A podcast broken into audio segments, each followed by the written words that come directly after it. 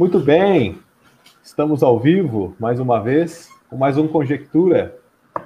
Você que chega para nos acompanhar é muito bem-vindo e muito bem-vinda. Hoje nós estamos na nossa live de número 36 com a professora doutora Verusca Simões dos Reis, da Universidade Estadual do Norte Fluminense, para conversar sobre a comoditização da ciência, ou a transformação da ciência em uma commodity, e também para falar sobre a valoração do conhecimento científico, como isso é possível, se é que é possível e de que maneiras isso pode ser feito. Então, Verusca, muito bom dia e muito obrigado por participar conosco aqui hoje do Conjectura.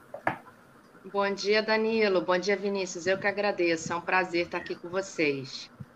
Obrigado, prazer é nosso. E como sempre, muito bem acompanhado aqui do nosso companheiro de conjectura, o Vinícius Silva. Olá, Vinícius, bom dia. Bom dia, Danilo. Bom dia, Verusca. Pessoal que nos acompanha pelo Facebook. É um prazer estar aqui para mais um episódio do Conjectura, que, como vocês sabem, é um projeto de divulgação e defesa das ciências humanas e também de interlocução entre os mais variados campos do saber. Hoje temos o prazer aqui de receber a Verusca, é uma professora que eu conheço há muitos anos, uma pesquisadora, colega, amiga. É, atuamos aí em dois grupos de pesquisa juntos, né? o SCTS, na Universidade do Estado uhum. do Rio de uhum. Janeiro, e o Fisicóis, grupo de História e Filosofia da Física e da Cosmologia, aqui da UFMS. Então, prazer te receber, Verusca. Obrigada, Vinícius. É um prazer estar aqui com você. Ainda tá me ouvindo? Sim, pode falar. Desculpe te interromper. Não, você ia, você ia perguntar alguma coisa? E sim, eu queria justamente que a gente entrasse aqui no nosso, nosso tema da discussão hoje, é, que é sobre essa questão da valoração do conhecimento científico, das métricas, né, é, de como isso é realizado, é, porque hoje nós vivemos uma, uma circunstância, você que é uma pesquisadora da área. Ah, perdão, me desculpe, Verusca. Antes da gente entrar propriamente no mérito da, da questão, que é interessantíssima e que é um prazer contar com uma especialista é, do tema, me parece que você pesquisa justamente isso, né? A, sua linha de, de, atuação versa sobre essa questão da, da, vamos dizer assim, das linhas de produção aplicadas à produção científica. Então, eu queria, antes da gente entrar no tema, você me perdoe aqui a falha de script, mas por gentileza, se apresente para nós e também para os nossos espectadores aqui do Conjectura. Então, eu é, sou professora Verusca Reis, da UENF, do Laboratório de Cognição e Linguagem. A minha formação, é, eu fiz a graduação em Ciências Sociais né, na UFRJ, é, aí o mestrado e o doutorado e o pós-doc já é na filosofia, né?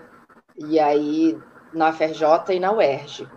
E aí o meu tema de, de, de doutorado e de pós-doc foi exatamente estudar a relação entre o modo como nós produzimos conhecimento na universidade e o valor que nós damos ao, ao próprio conhecimento. Né? E, e também como que a partir dos anos 80 tem existido uma transformação na forma como nós valoramos esse conhecimento. Né? Ou seja, que tipo de conhecimento nós temos buscado, né? e, sobretudo, a partir dos anos 80, há uma mudança nisso, e aí é sobre isso que eu vou apontar um pouco, esse histórico. Né? É, hoje em dia, nós te, a gente percebe que a gente está voltado muito mais para uma produção, valorizando muito mais a, uma produção do conhecimento aplicado, em detrimento é, do conhecimento básico, né? a gente continua tendo uma cisão muito grande entre ciências naturais e ciências humanas. É, e, e isso tem, tem como consequência também um agravante para a noção de conhecimento que, que a universidade passa para a sociedade. Né? Então, hoje nós percebemos que a, a, a ciência tem estado né, sob ataque, com esses movimentos né, de pós-verdade, fake news, os terraplanistas, né? E isso, é, por um lado, porque talvez do ponto de vista da universidade, nós, esteja, nós tenhamos, é, nós estejamos, na verdade, valorando somente um determinado tipo de conhecimento. Mas eu vou, eu vou explicar isso melhor nos slides, né? E eu fico muito confortável de falar desse tema, porque foi o meu tema de, de doutorado, de pós-doc, e é um tema que é muito caro a mim e ao Vinícius, né? Que o Vinícius também estudou esse tema. Então, eu acho que a gente vai poder ter um bom bate-papo. Vinícius já queria perguntar alguma coisa, né? Maravilha. né? Não, não. Ainda Hã? sobre sua trajetória, eu, ah. ia, eu ia enfatizar que você tem uma formação em Ciências Sociais na UFRJ. Sim. Depois você faz mestrado e doutorado em Filosofia da Ciência na UERJ. Então você Isso. muda não somente é, a área do conhecimento, mas também a instituição.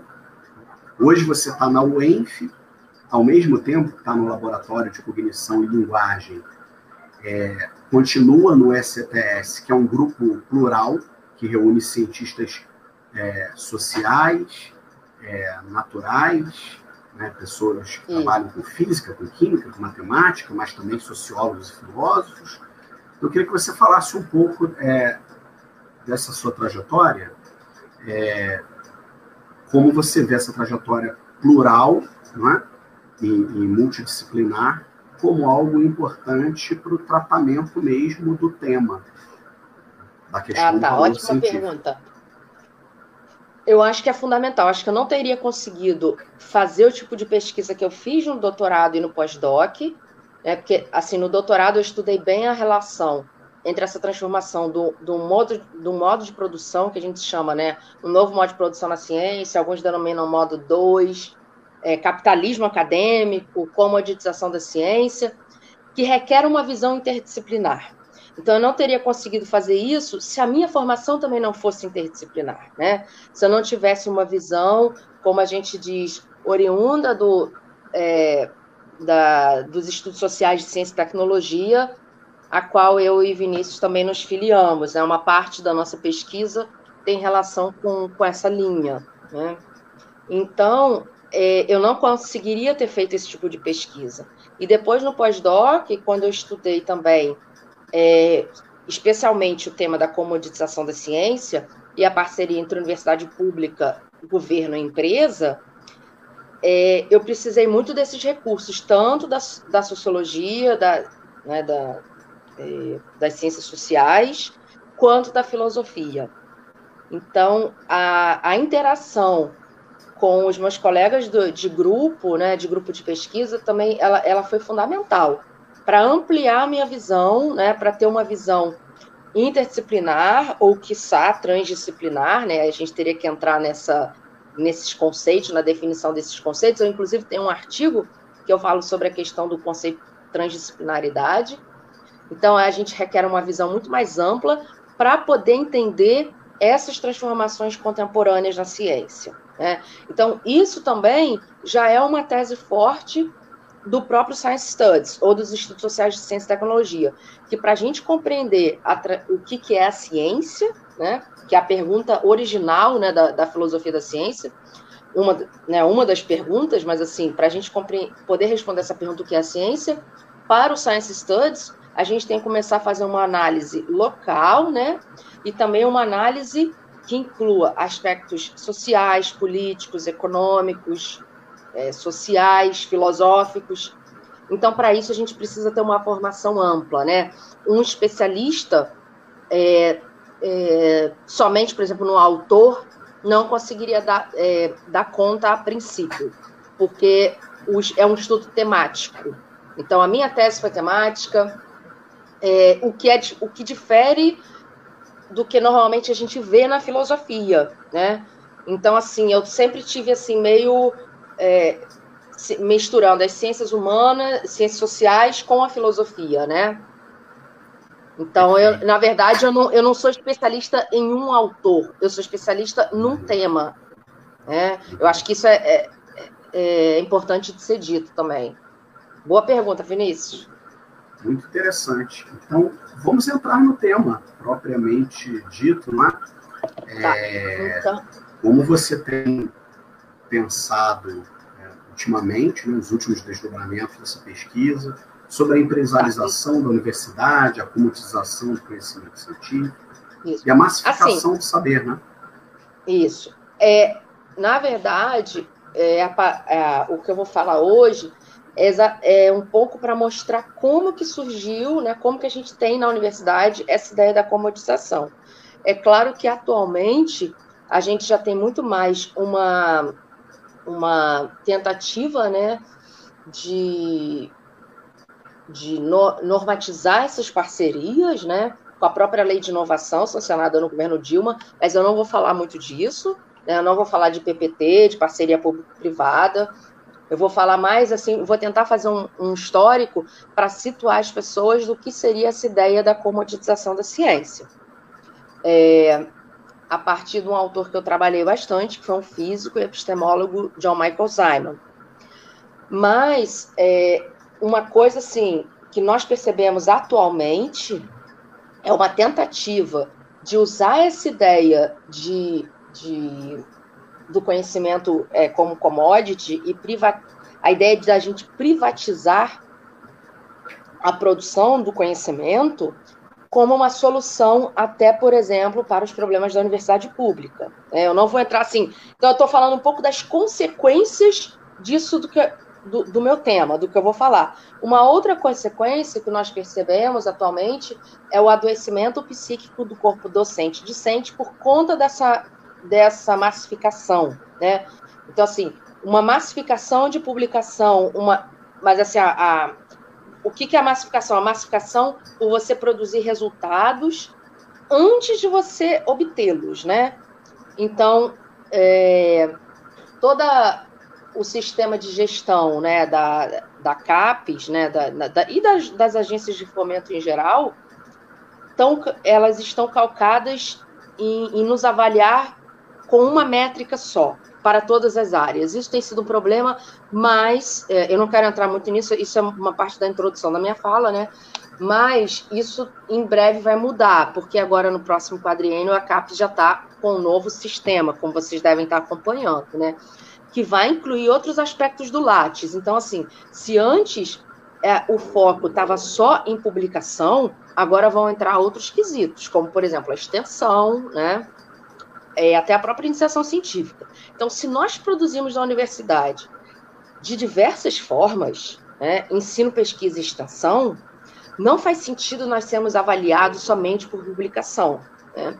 Inclusive, uma, uma consequência desse modo, desse, desse chamado novo modo de produção na ciência, se consolida a partir dos anos 80, foi também a né, aumento do caso de de fraude né, em publicação, é, vários tipos de plágio e também é, a chamada trash science.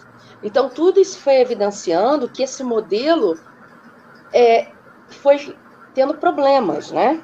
Então, isso já tem o quê? Uns 20 anos, né? Dos anos 80 até agora.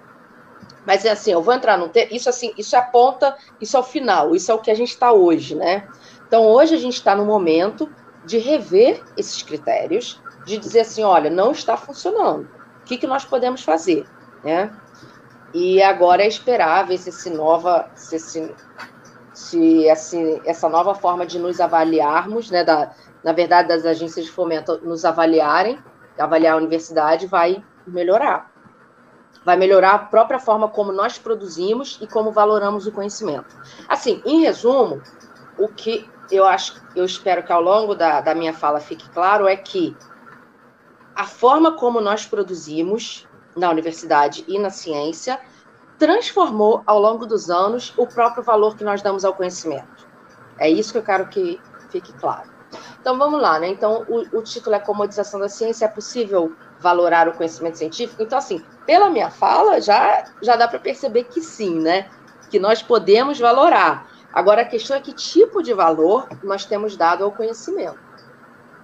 Então, assim, meu objetivo é discutir as consequências geradas né, por esse modo de produção na ciência contemporânea, mostrar as consequências sociológicas, epistemológicas e éticas, né?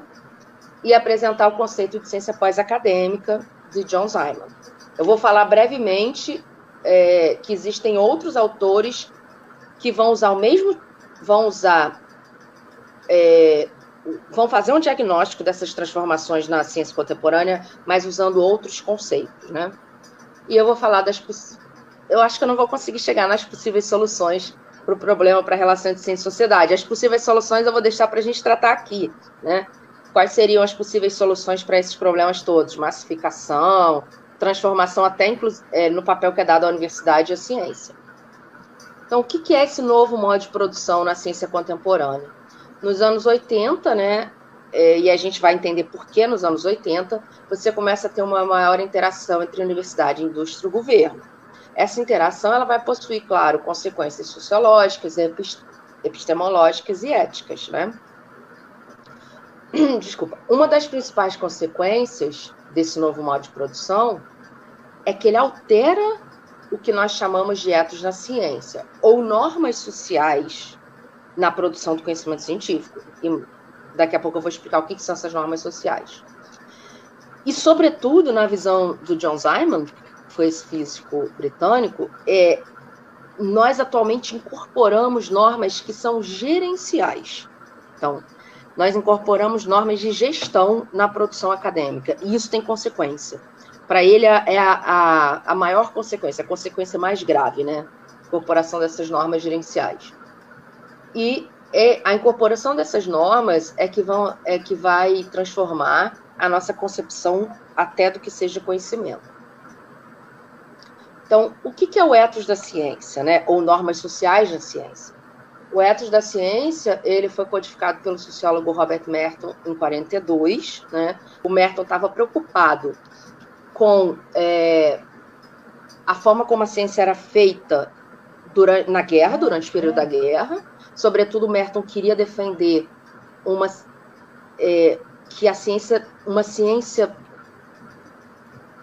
como eu vou dizer, uma ciência a ciência deveria ser feita, na verdade, para o Merton, em um Estado democrático. Então, ele, ele não gostaria de uma ciência feita no Estado, por exemplo, totalitário ou no Estado nazista. Então, por isso, ele codifica, né, ele codifica essas, essas normas, que são normas sociais, ou seja, é um aprendizado que é feito socialmente, nas normas do universalismo, comunismo, mas depois ele trocou o nome para comunalismo, desinteresse e ceticismo organizado.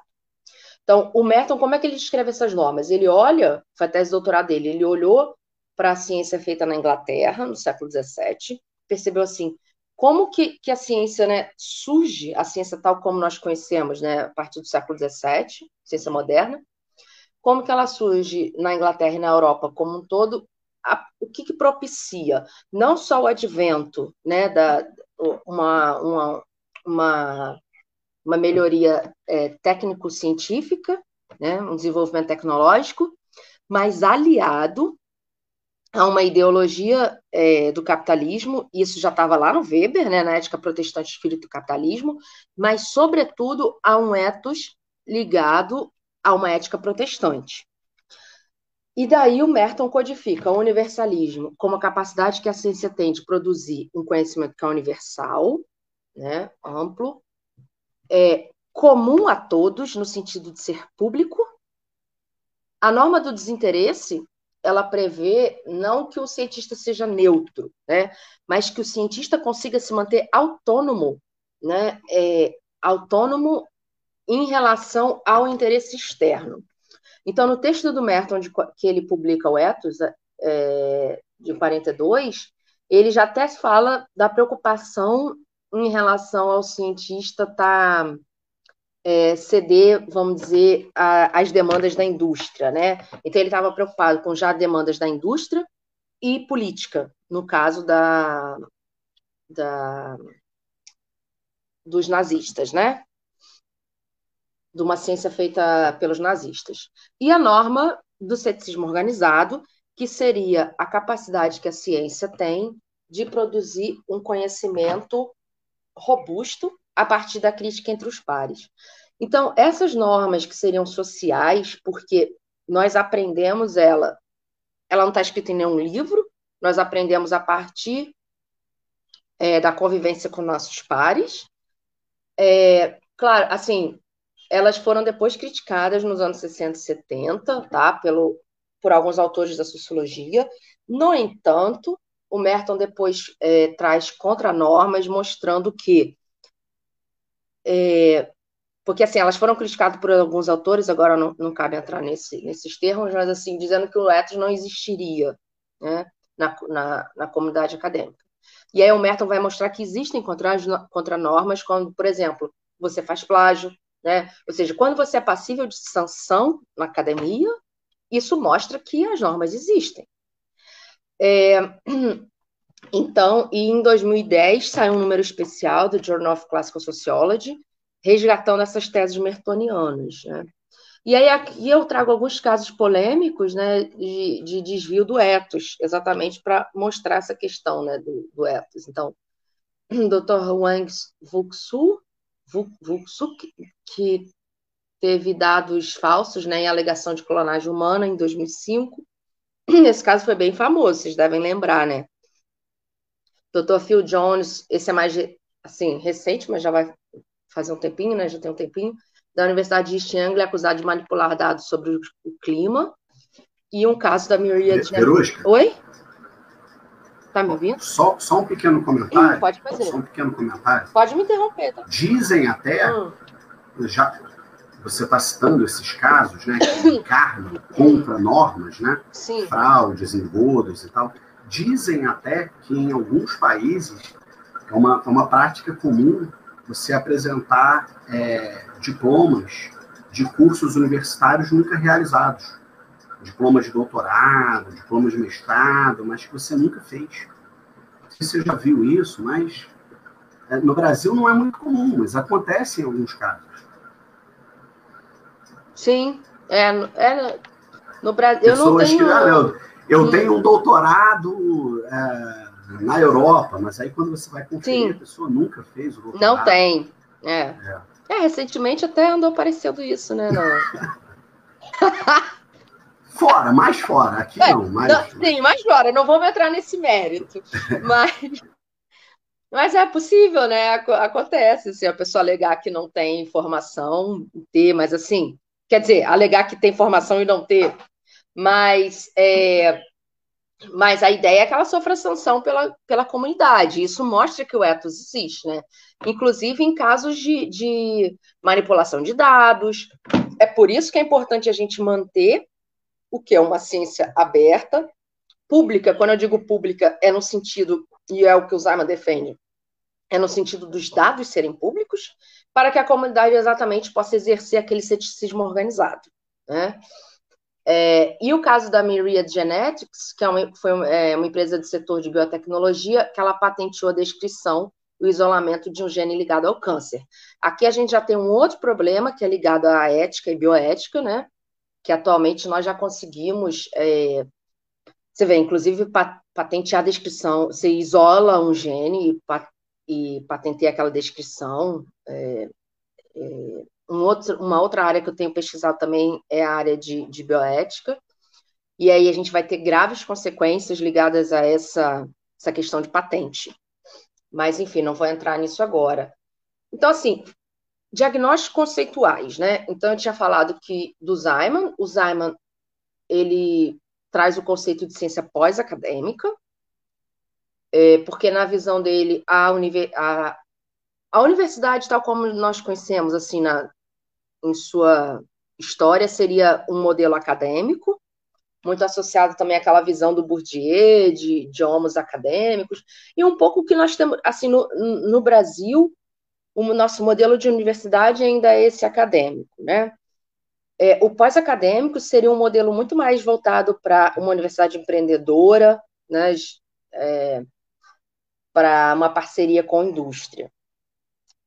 É, outros autores né, denominam como ciência finalizada, ciência pós-normal, modo 2. O modo 1 um seria o modo acadêmico, e o modo 2, esse modo mais é, empresarial. Capitalismo acadêmico, sistemas de inovação, tripla hélice e o comoditização da ciência, do Hans Rader, de 2010. Então, vocês veem que vários autores estão denominando, eles estão olhando para o mesmo fenômeno que começou a ocorrer a partir dos anos 80 e estão dando nomes diferentes. Cada um desses dessas denominações, dessa, dessa tentativa de conceituar, eles vão ser ou mais críticos ou mais favoráveis. Então, assim, o modelo AAA é um modelo muito favorável à parceria entre universidade e empresa. Né? O comoditização já é mais crítico. Agora, o modelo do Simon, que é, que é o Ciência Pós-Acadêmica, que eu vou falar mais hoje, assim, ele não está focado muito na questão do financiamento, né? e nem da parceria universidade pública, empresa, privada e governo. Ele está focado muito mais na forma como nós somos geridos, então, é isso que eu queria ficar assim mais claro, né? É, aqui tem um. Eu, eu não vou ler essa parte, até porque tá, tá em inglês, mas assim, é só para ficar uma. Para que fique registrado que tem no livro do Hans Rader de 2010, que é o Commodification of Academic Research, na página 11, tem uma definição grande de, do que seria essa comoditização da pesquisa acadêmica, tá? É, eu posso passar depois para vocês. É, mas, assim, ele diz, em, em resumo, ele diz que a comoditização ou comodificação vai estar associada com o processo de comercialização. E com a identificação agora de que todo e qualquer tipo de conhecimento produzido vai poder gerar algum tipo de é, produto, né? Isso a gente percebe muito quando a gente vai fazer uma aplicação, né? Vai apl é, aplicar é, uma aplicação, não, desculpa, é, isso eu estou pensando em inglês, é, é, a gente vai preencher um.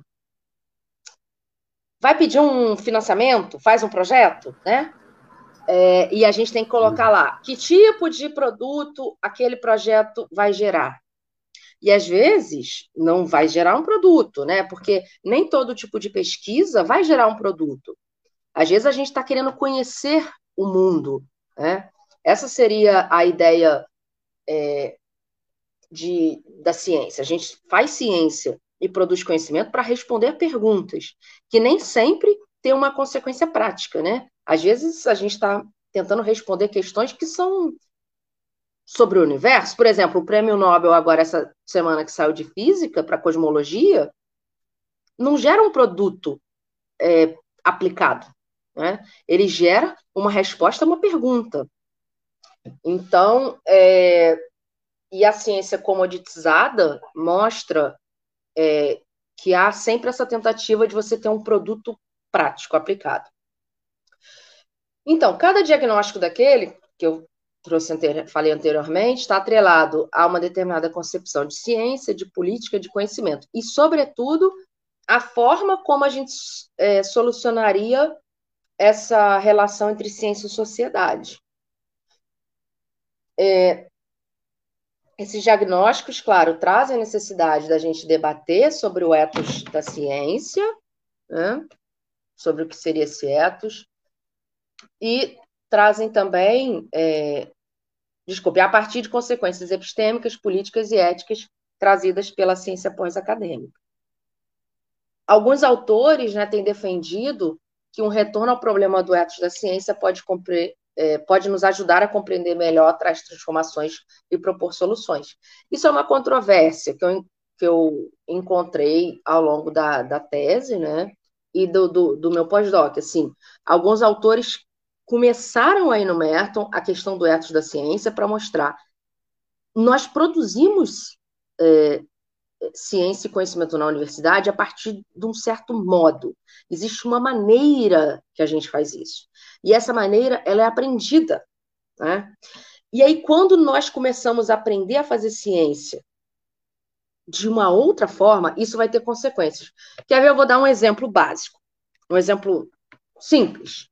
Eu vejo muito com os meus alunos. Atualmente, é comum, na graduação, nós pedimos um artigo ou então, às vezes, logo no início da pós, né? Que o trabalho de final de curso seja um artigo. Eu, pelo menos, no meu tempo de graduação, a gente fazia trabalho. A gente não, não, não pedia para um aluno, e, e no, eu acho que acredito no de vocês também, né, Vinícius?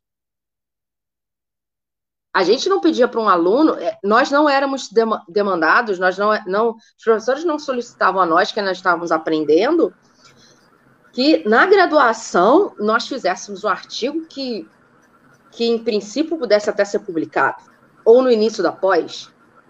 Né? Nós, assim, a gente começa a publicar, talvez, a, assim, a nossa dissertação de mestrado é que ia gerar uma publicação. E hoje a gente já percebe que não é bem assim. Então, isso já é uma, uma consequência desse modelo, né? Mas vamos ver se esse modelo ele é tão novo assim. Então, vou falar agora um breve histórico desse novo modo de produção é, na ciência que o Simons chama de ciência pós-acadêmica. Lá no Weber, Ciência e Política Duas Vocações, né, que é a palestra do Weber em 1918, ele já mostra que a universidade na Alemanha, né, no século XIX, ela já está mudando, já há uma nova gestão da cultura acadêmica, em consonância com o modelo americano, né? Que tá, e aí o, o modelo da, da, da Universidade Americana está muito em consonância com a ideologia do capitalismo. Aí o Weber já aponta que não, não era mais possível gerir a universidade sem consideráveis recursos financeiros, né? E, ele, e é muito interessante, que eu, eu brinco que é um Weber já um pouco profético, porque eles assim, nas ciências humanas, nós, é, nós precisamos ainda de poucos recursos, né? Porque o nosso recurso maior é a biblioteca. Ele menciona bem isso no texto.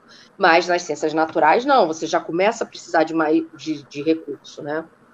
E ele diz que é, ele menciona que o professor naquele período já começa a ficar alienado do seu meio de produção. É claro, se fazendo uma alusão ao Marx, ainda que não se refira diretamente. E esse alienado do meio de produção seria o quê? Né? Alienado do seu recurso do laboratório, né? E da autonomia para gerir a sua pesquisa e os seus dados, né?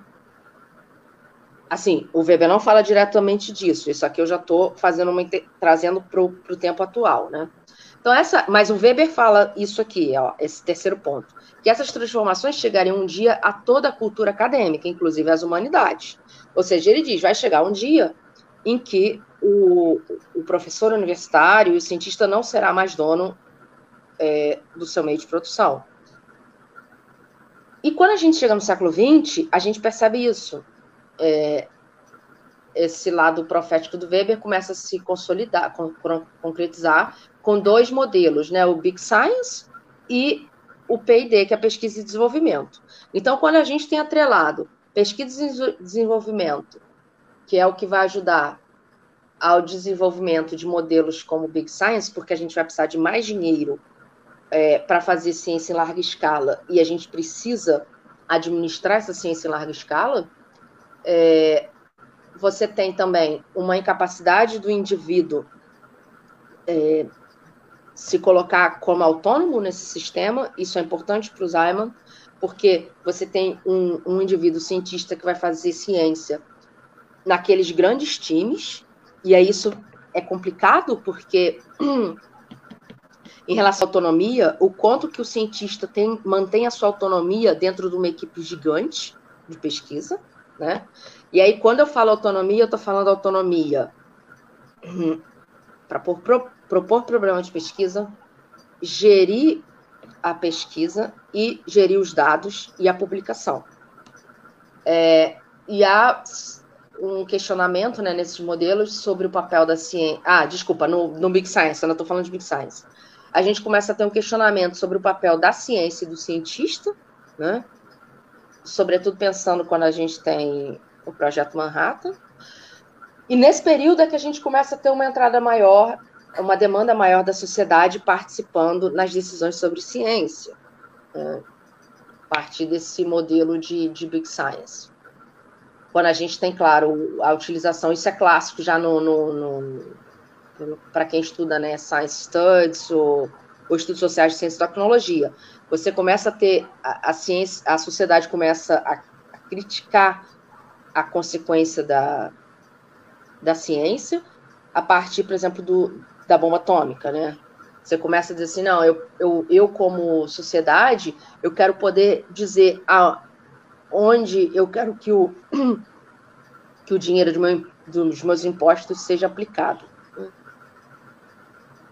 E aí, o novo modo de produção na ciência, a partir dos anos 80. o que, que seria esse novo modo especificamente? Nós começamos a ter essa interação entre universidade, indústria e governo. Então, vejam bem, lá fora, Estados Unidos, Europa, é nos anos 80. No Brasil, é, a lei de inovação foi sancionada no governo Dilma, ou seja, bem recente. É claro que esse modelo gera uma necessidade de debate sobre ética na ciência e responsabilidade social do cientista. E por que que é nos 80, né? Então, o que que aconteceu? Nos Estados Unidos, a gente tem um ato institucional famoso, que é o ato Bay-Doyle, que dá direito de patente a pequenas empresas e cientistas empreendedores, tá? Mesmo que a pesquisa tenha, tenha tido financiamento, é, parte do financiamento com recurso federal é, que é a, a lei de inovação deles, né? E você tem um outro caso, que é o Diamond vs. Chakrabarty, que foi uma decisão da Suprema Corte autorizando a patente de organismos criados artificialmente. Então, aqui são dois casos clássicos que marcam que nos anos 80 a gente tem duas coisas, né? É, a virada na biotecnologia, que marca essa parceria, vai ser forte a parceria entre universidade e, eh, e governo nesses, nesses projetos de biotecnologia e a ascensão do cientista empreendedor. Né? É, agora, o que, que seria o pós-acadêmico? Eu acho que já está caminho, não, tá, não demora muito não, para a gente poder ter debates, né? A ciência pós-acadêmica foi esse conceito elaborado pelo John Simon, que foi um físico, mas é, de ele trabalhou nos últimos anos em Bristol, mas ele também teve em Oxford e Cambridge. E o interessante é que o Simon, diferente de outros é, físicos que também foram filósofos, assim, como por exemplo Thomas Kuhn. Thomas Kuhn parou de fazer física e foi fazer filosofia, mas o Simon, ele foi, ele sempre, ao longo da carreira dele todo como físico, ele era um físico de estudo de sólidos, ele sempre pesquisou os aspectos sociais da ciência. Então, ele sempre teve essa dupla preocupação.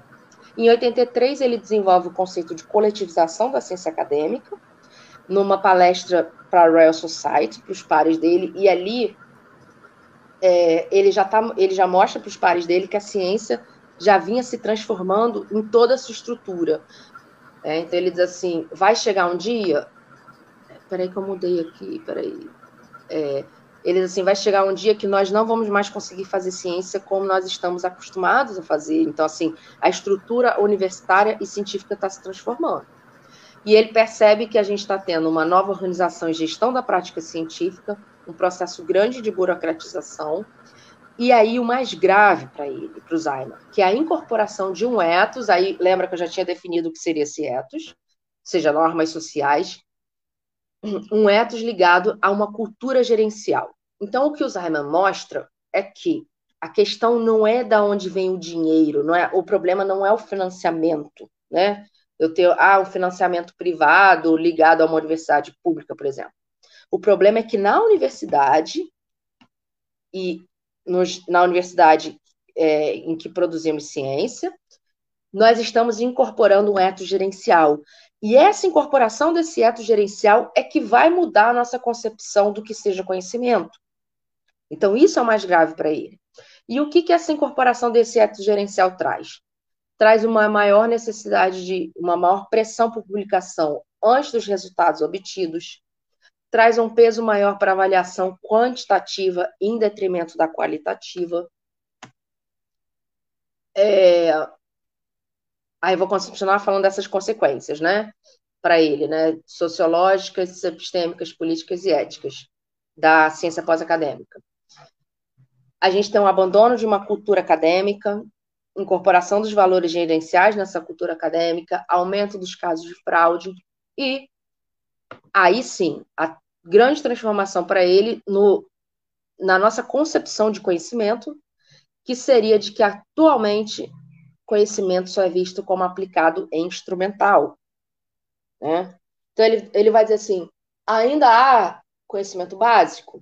Existe mas ele, ele vai dizer que é, a nossa noção de conhecimento se transforma de tal modo que nós te, a incorporação do, do eto gerencial foi tão grave, né, através dessa ciência pós-acadêmica, que nós atualmente só buscamos o conhecimento aplicado e instrumental.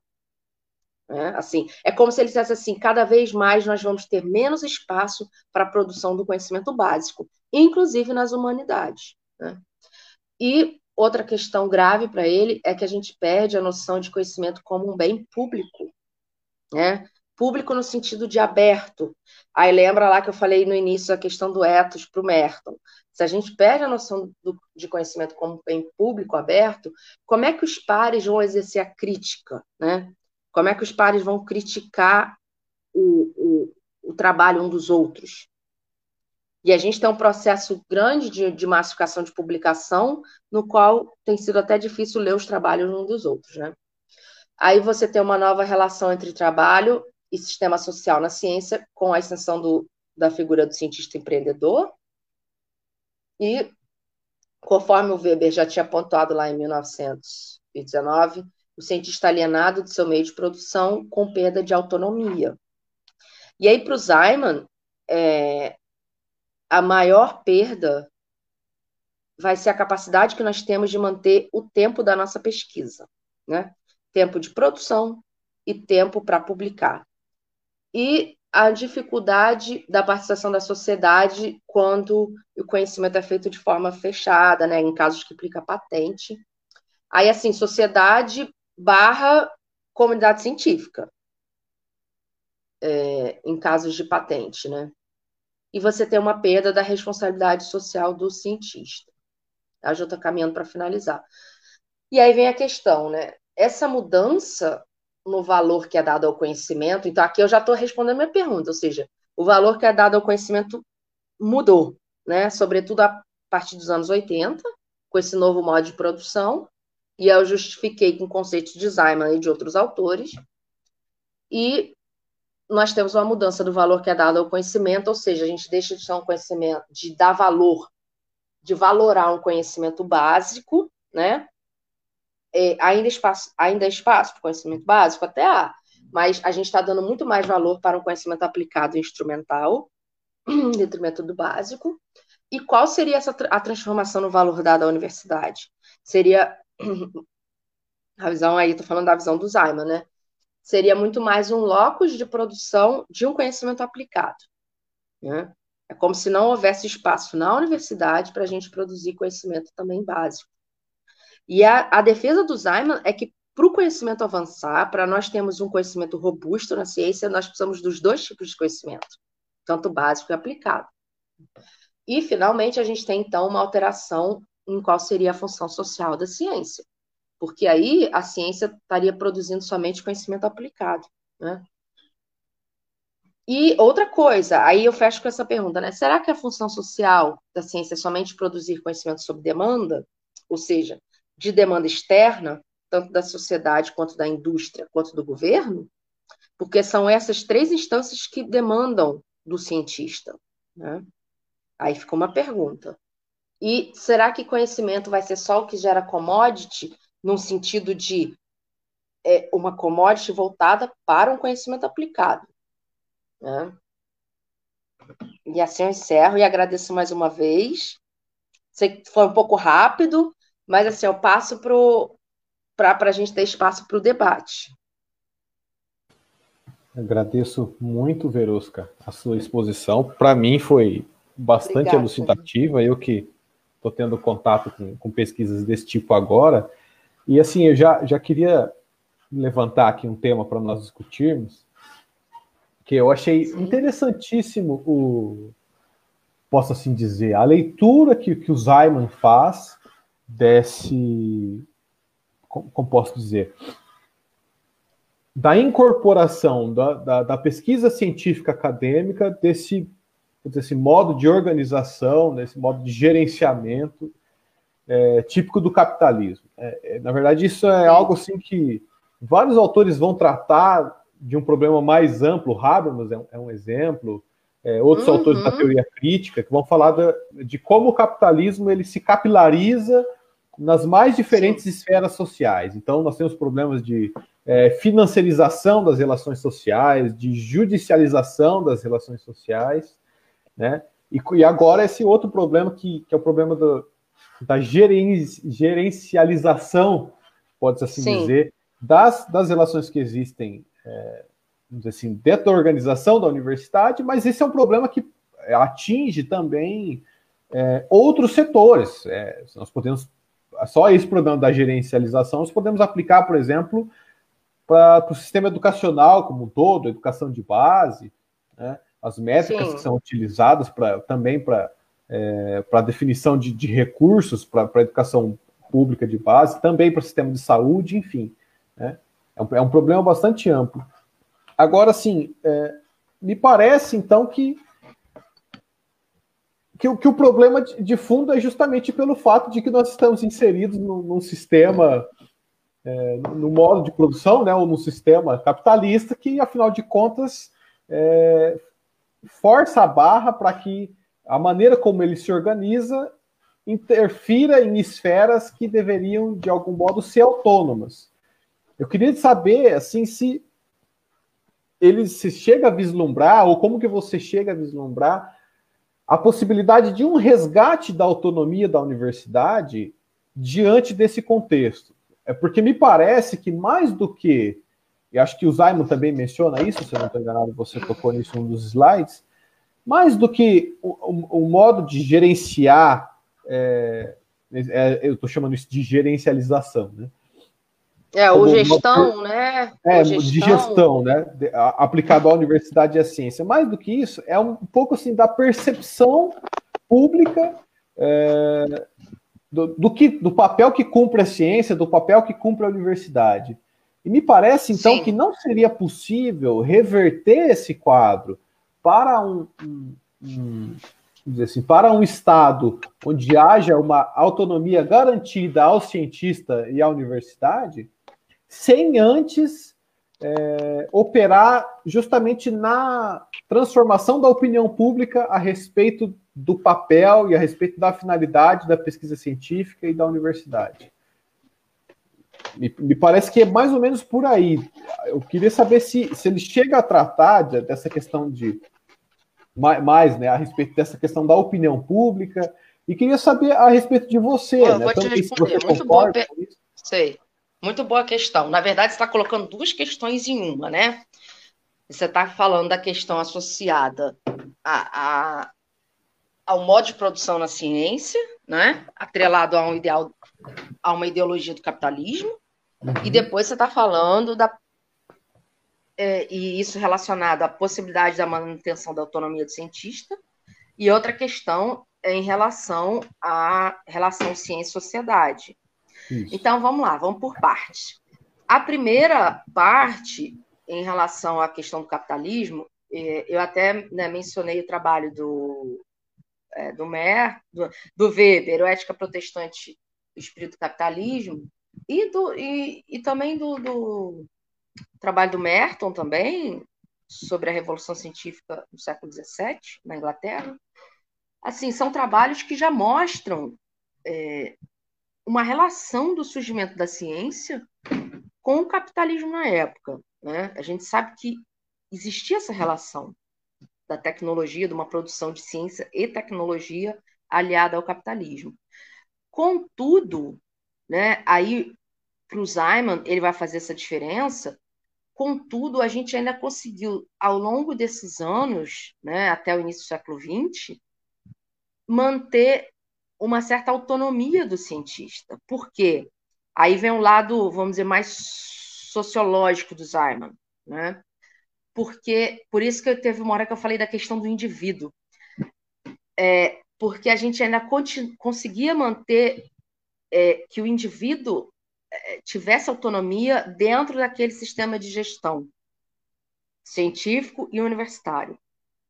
E aí, é, o que, que acontece? Atualmente, como nós temos, claro, nós precisamos de mais recursos, mais, estamos mais atrelados né, às agências de fomento é, e, e, e a, as demandas da sociedade. Então, assim, essa incorporação desse ato gerencial, ela, ela é posterior, né? É isso que o Zeiman, ele meio que mostra, assim, há uma ideologia do capitalismo que talvez esteja lá já no início da, da ciência, com a ciência moderna, mas a incorporação de uma forma de, de de, de sermos geridos é posterior, né? E o problema é que nós não tivemos autonomia nisso. Atualmente, é, nós, é, assim, claro, a partir do movimento interno dos cientistas, né, em muitas associações, vocês devem acompanhar, a gente começou a ter críticas a esse modelo. Tanto que agora, no próximo, assim, a CAP já vem com um novo modelo de, de, de avaliação. Então, o que, que o Simon diria sobre isso? Né? O Simon, não só ele diz, diria, como ele disse, o Simon publicou enormemente na física e sobre os aspectos sociais da ciência. Tem um texto dele num livro, ele tem um livro que chama Collectivization of Science. Eu não lembro agora ao certo a data, mas assim, é uma coletânea de vários artigos e nesse Collectivization of Science tem um texto dele muito interessante que chama On Being a Physicist. Que ele vai contar a trajetória dele na física e por que que ele deixa de fazer física. E aí ele justifica a saída dele na física exatamente por essa transformação. É, ele vai mostrar e dizer assim: eu estou perdendo a minha autonomia como cientista. Então ele para de fazer física e ele vai fazer o quê? Ele vai fazer política científica.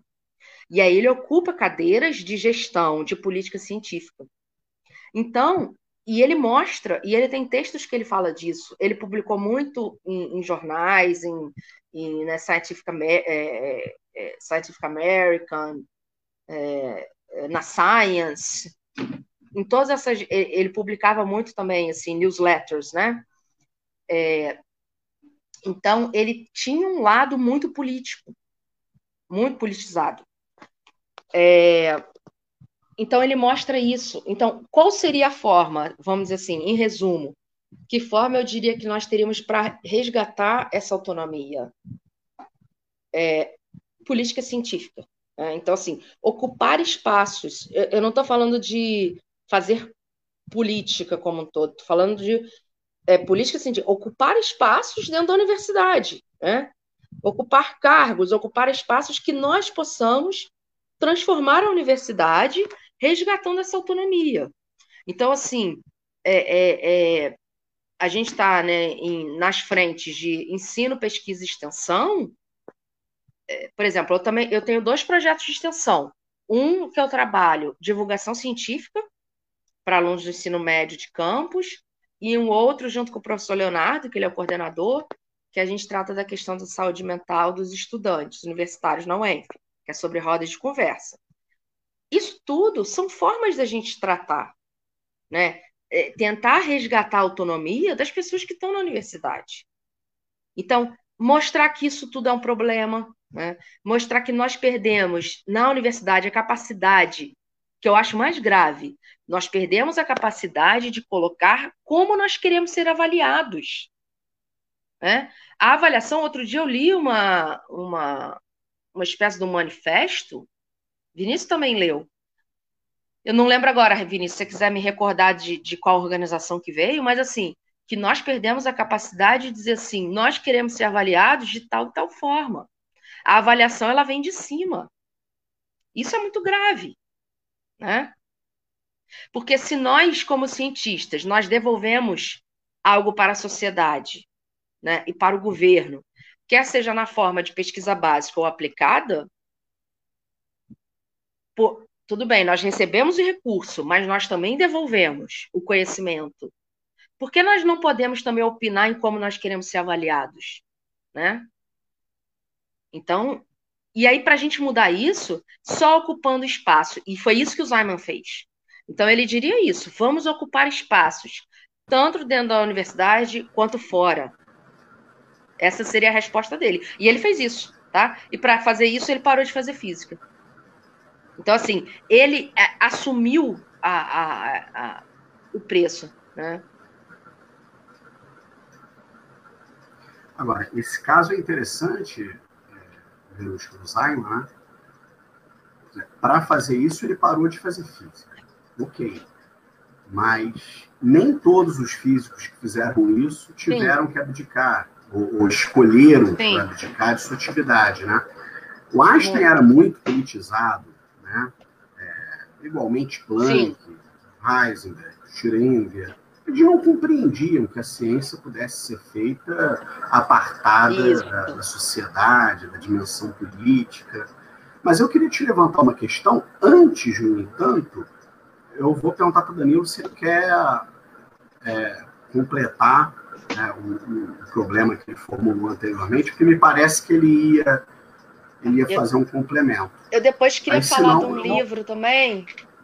Desculpa, Danilo, pode falar que eu estou procurando aqui o livro. É, sim. Não, é, a, a, é porque assim, eu fiquei preocupado com essa questão da, do resgate da autonomia ter como uma condição necessária a transformação da opinião pública a respeito ah, da Ah, tá, eu não te falei dessa parte. Desenvolve um pouco mais o que porque eu acho que tem relação, sim. É porque o que me hum. pareceu, uh -huh, o que me pareceu foi o seguinte, é que a mudança desse, desse ethos, né? ou seja, essa perda de autonomia, e, é, vamos dizer assim, a, a, o ganho, né, o, o, fortalecimento desse ethos é, de gestão dentro da, da, ciência, me parece que é, é causa, tá? ou talvez venha acompanhado de é, uma mudança da percepção pública a respeito do papel da ciência, da, do para que serve a ciência. Sim. Quer dizer, a ciência não explica o mundo. A ciência, ela manipula materiais para produzir alguma coisa, né? Ou seja, ela Sim. oferece o um produto, ela oferece um resultado, ela, ela dá lucro, ela ou ela dá um caminho para que o lucro seja alcançado.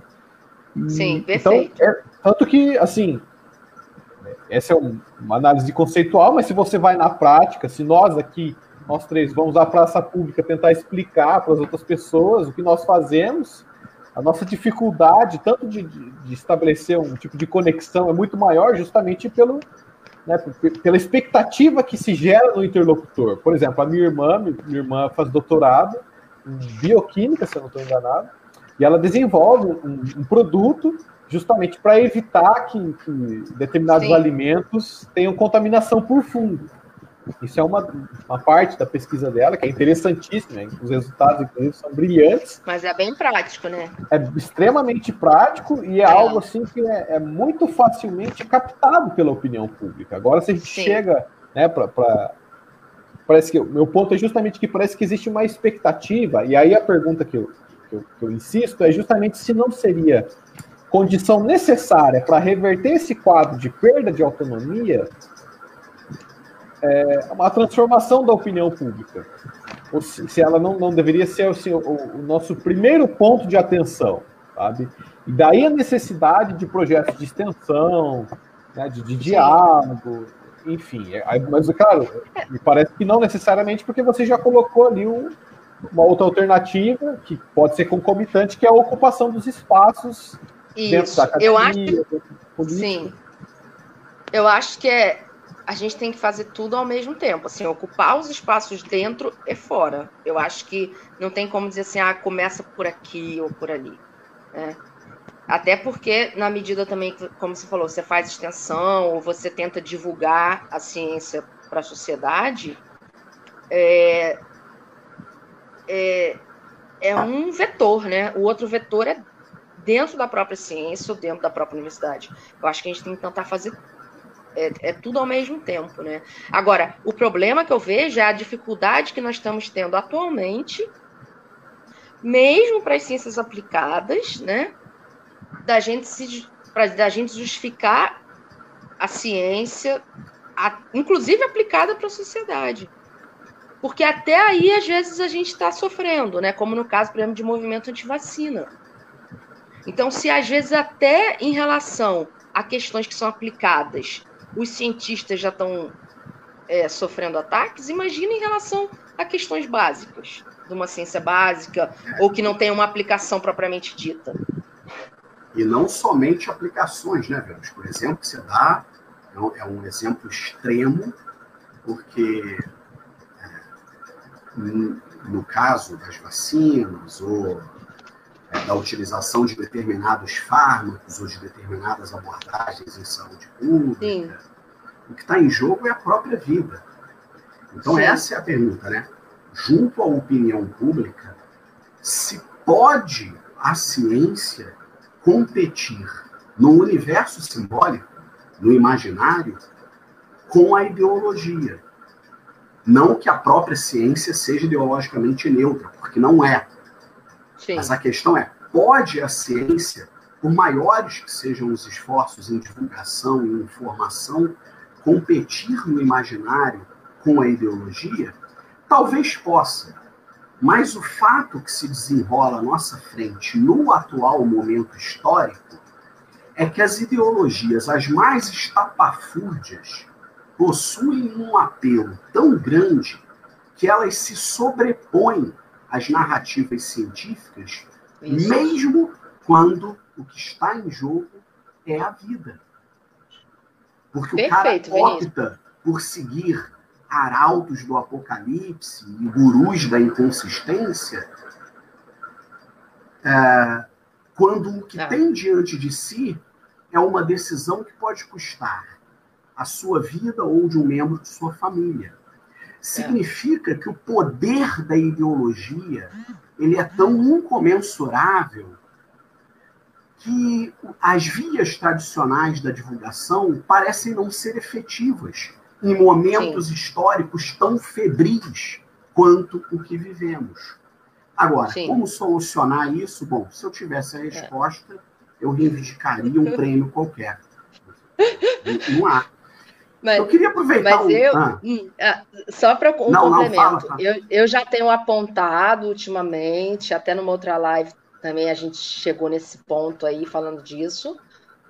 É, eu acho que nós, em certa medida, nós também não temos feito uma, uma boa divulgação científica. Assim, nós não, não conseguimos chegar nesse apelo, né? Nós não temos conseguido. Nós não. falhamos nisso. Sim. Nós falhamos. Enclausurados na Torre de Marfim, ah, assumindo uma postura cientificista ao invés de científica. Ah, não Sim. sei, eu acho que a, a, divulgação científica ela tem é, diversas limitações. É. é, numa outra live, eu não me lembro aqui ao certo, talvez o Danilo lembre, possa me ajudar, nós discutimos isso. O perigo da divulgação científica tornar-se marketing científico, tornar-se publicidade científica. É, por exemplo, eu, eu participo de dois projetos de extensão tentando estabelecer essa ponte entre ciências humanas e naturais, que é o Masterclass Internacional de Física de Partículas, foi formulado no Sim. CERN, ele acontece lá no Departamento de Física Nuclear da UERJ, e o Museum Alliance da NASA, é um projeto de divulgação informal em ensino de ciências da NASA. Eu consegui trazê-lo para a Universidade Estadual do Tocantins no primeiro momento e agora a UFMS foi credenciada no projeto. Já está lá no site da NASA. Pô, o desafio é imenso. Como eu participo de um projeto da NASA sem fazer uma coisa que não me interessaria sob nenhuma hipótese, que é me tornar um publicitário da agência espacial norte-americana. Isso não me interessa, eu não quero ser proselitista da NASA, eu, quero, eu não quero que a NASA me utilize, eu quero utilizá-la. Que eles não me ouçam. Mas eu quero, quero utilizar os recursos da NASA para problematizar, uhum. É, para divulgar a ciência e para problematizar questões de interface entre ciências humanas e naturais. Mas repare bem que o desafio é imenso. Porque, às vezes, sem se perceber, sem perceber, você se torna um publicitário.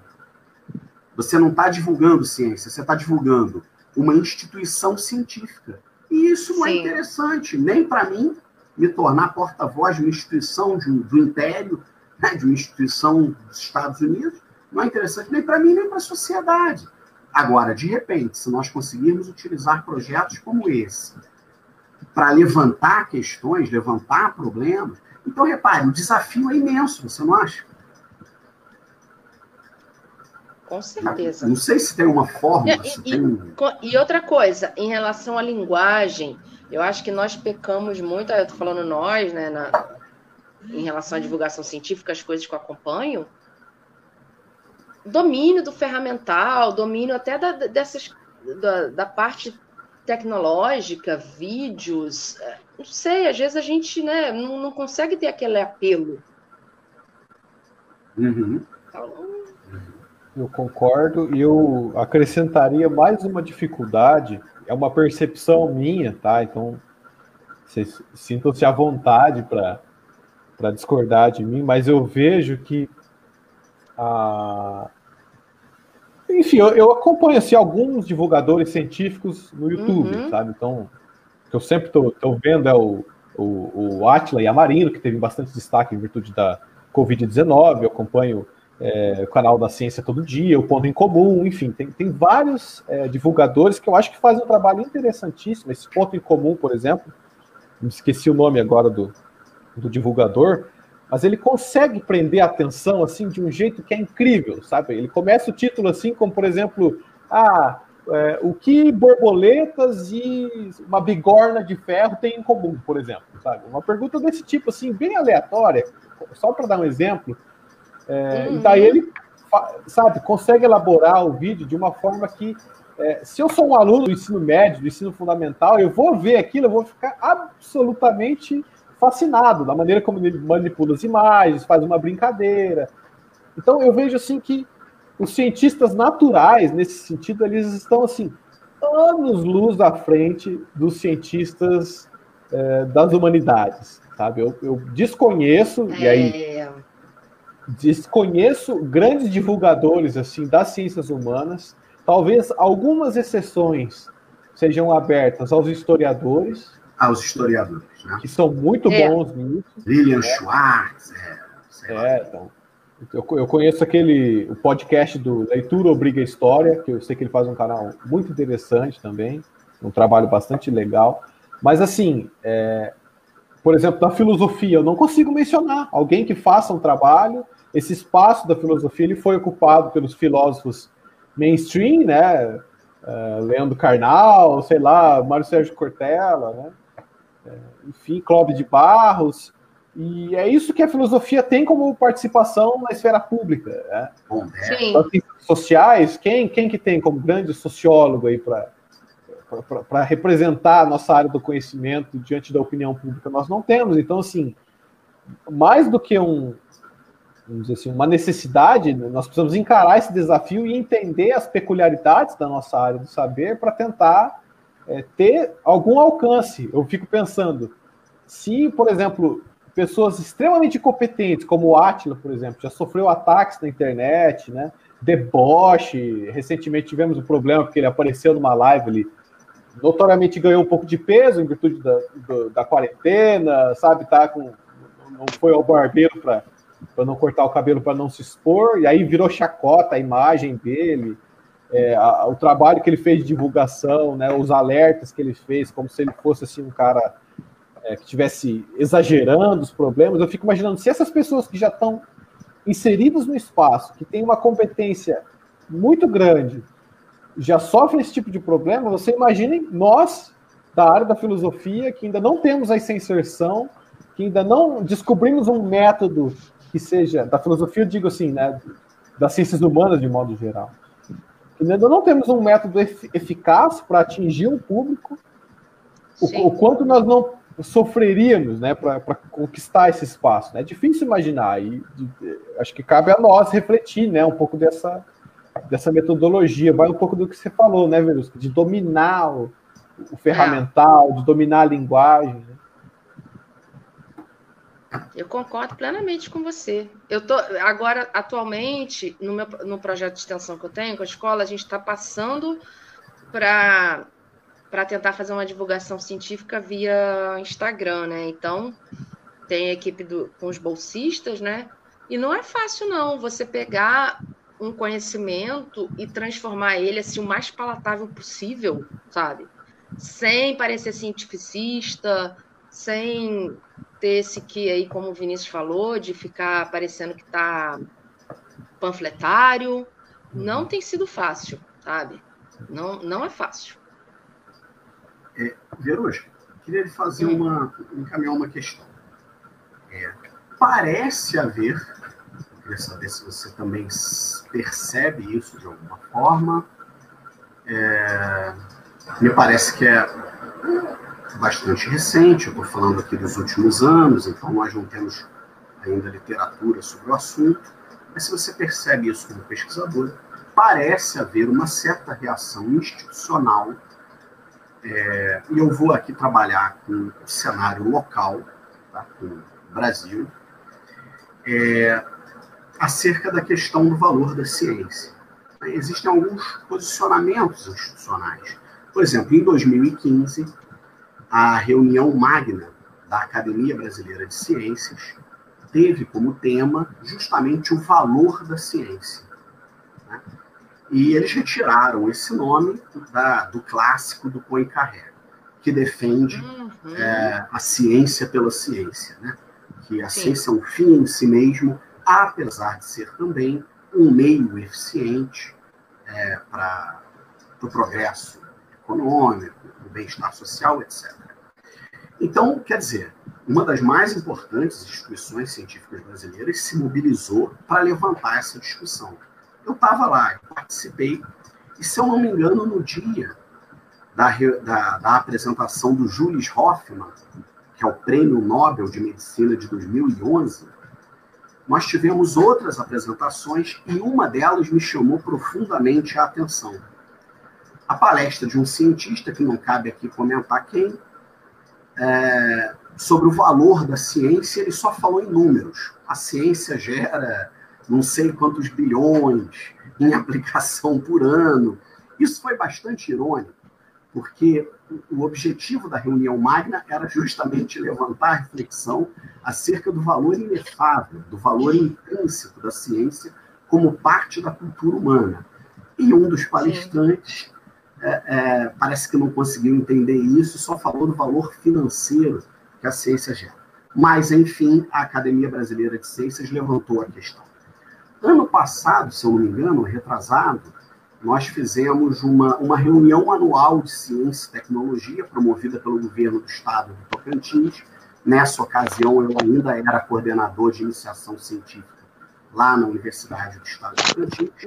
E nós recebemos o é. Ibeu de Castro Moreira, físico da UFRJ, uhum. presidente uhum. da SPPC, é, se reuniu conosco e ministrou a, a, palestra de abertura do evento, da Manhã de Ciência e Tecnologia.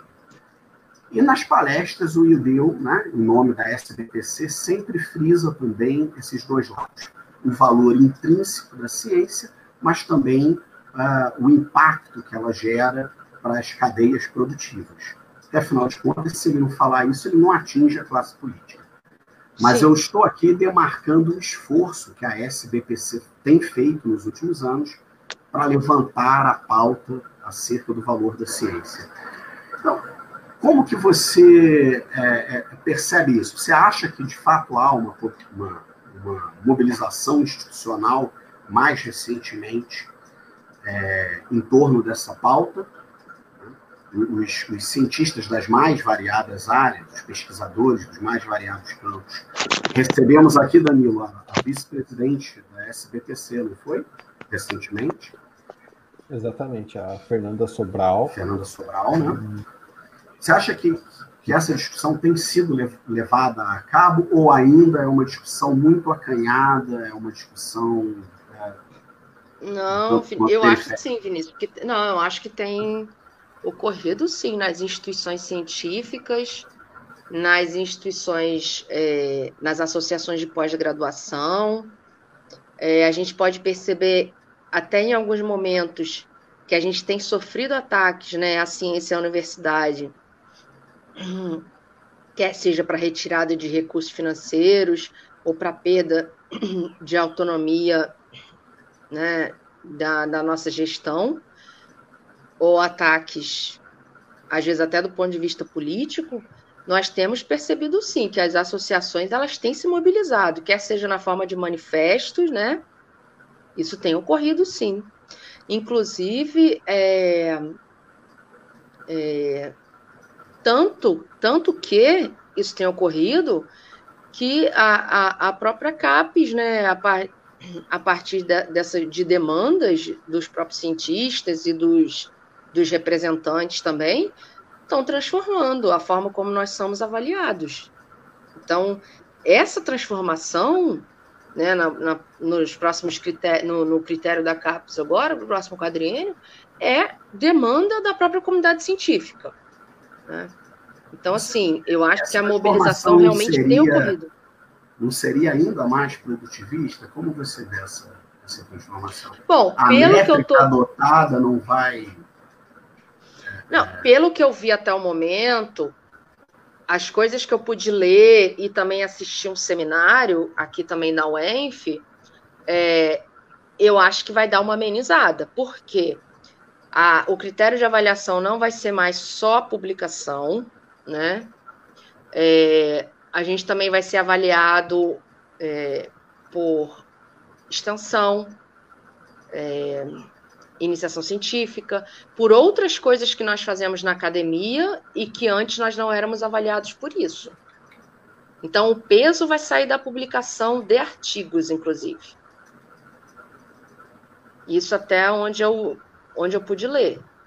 Então, agora, até chegar nessa transformação desses novos critérios, é, eu acho que veio muito por demanda da comunidade, sim. Né? Demorou até um pouco, porque eu acho que essas demandas já têm algum tempo correndo. E, sobretudo, pelo que eu tenho observado também e acompanhado em leituras né, de, do lado do adoecimento psíquico, de corpo docente e discente também.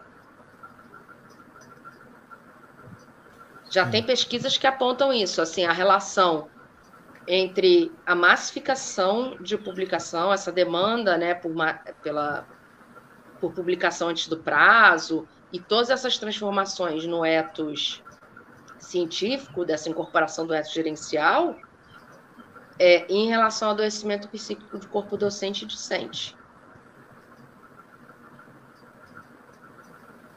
Inclusive, eu tive um aluno que recentemente defendeu o mestrado em que ele aplicou questionários aqui para estudantes de pós-graduação na UENF sobre esse tema.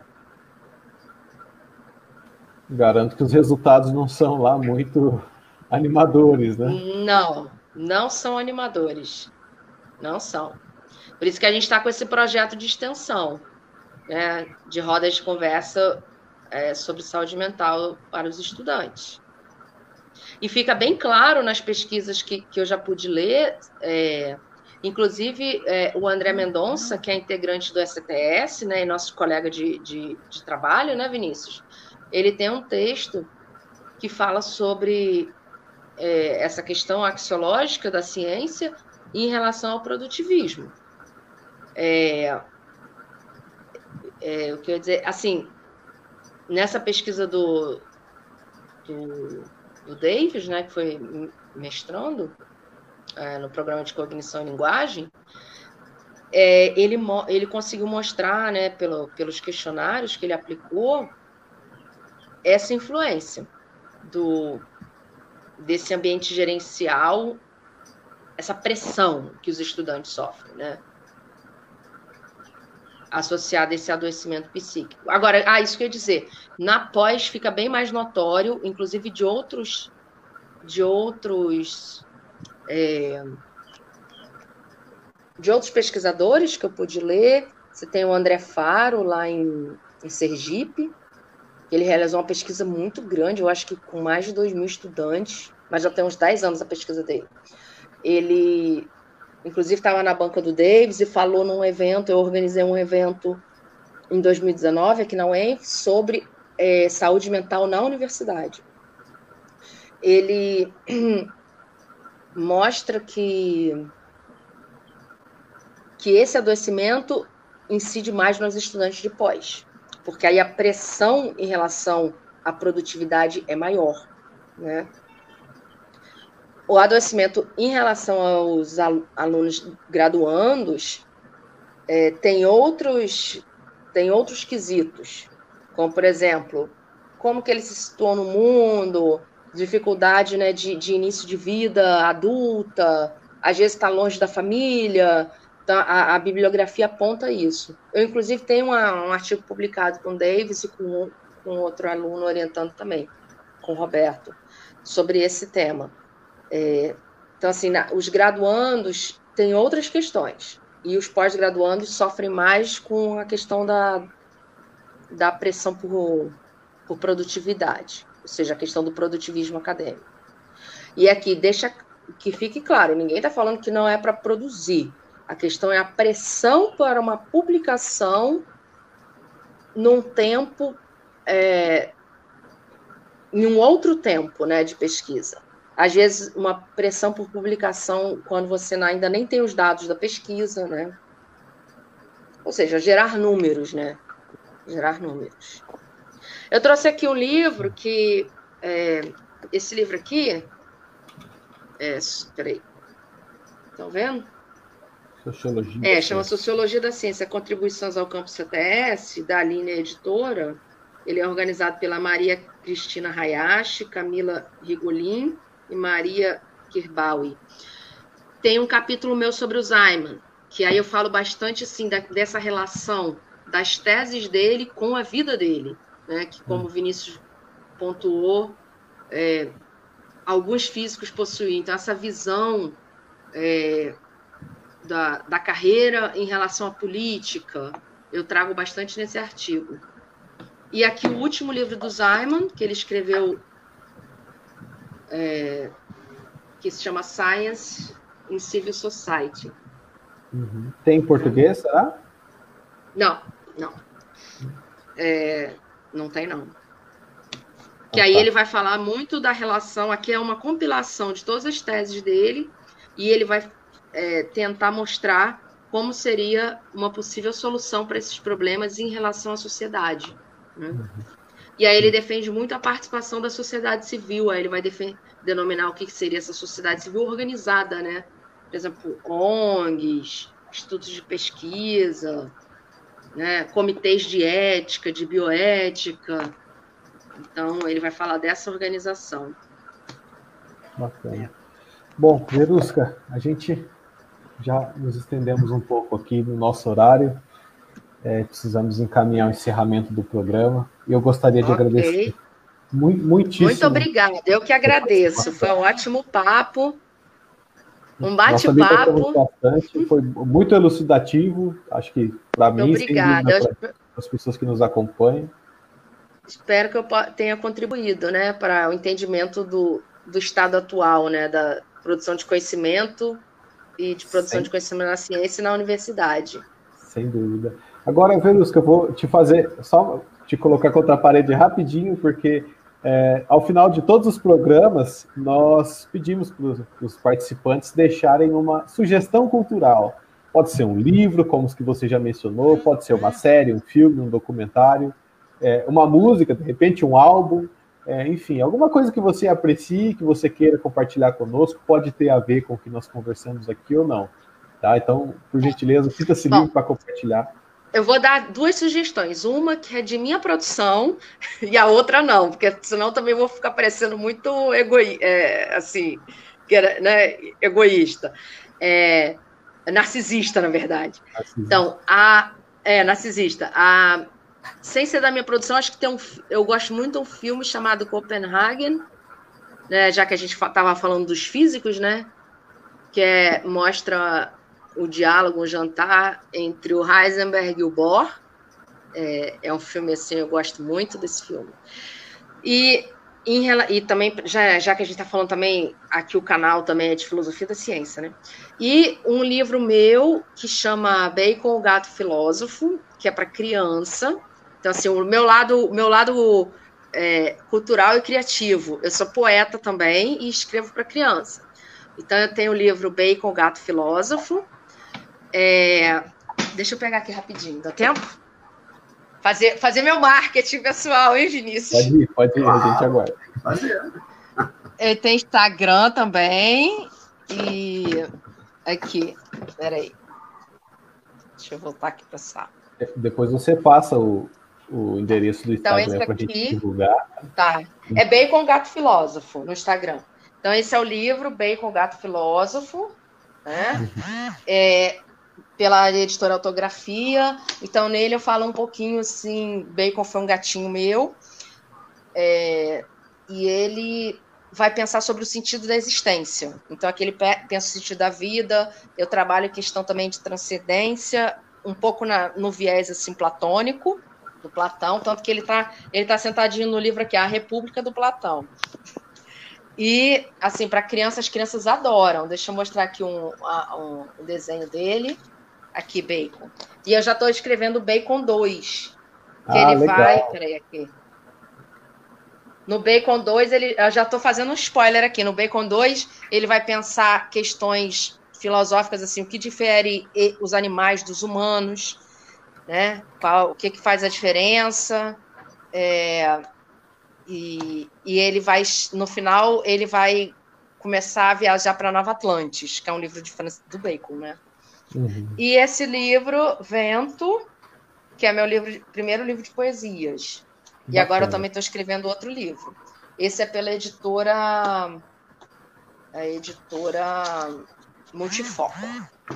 Então, três referências. Depois nós publicaremos nas páginas do Conjectura. Tá, e eu tenho o meu, o meu, o meu Face, Verusca Reis Wenf, e eu tenho o Instagram também, verusca.reis.poeta. Dá para achar as referências lá. E muito obrigado novamente a vocês, tá? Nós que agradecemos, Vinícius. E parabéns pelo canal, parabéns pelo canal, pelos debates. Eu vou acompanhar mais agora. Pela Maravilha, conjectura. Vinícius. Agradecemos imensamente Obrigado, pelo diálogo, pelo debate, pelas reflexões, nos trazendo é, um tema que está aí na, na pauta do dia, e embora também possua um lastro histórico denso. Então fica aqui o nosso agradecimento. Danilo, muito obrigado, sempre bom reencontrá-lo no Conjectura.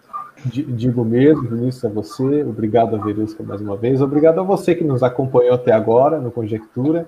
Esse programa ficará disponível na nossa página, também posteriormente será postado no nosso canal do YouTube e o áudio em formato Ótimo. de podcast no Spotify. Deixamos um grande abraço, um bom final de semana Obrigada. todos. Quinta-feira que vem. Até mais. Até mais. Tchau, obrigada.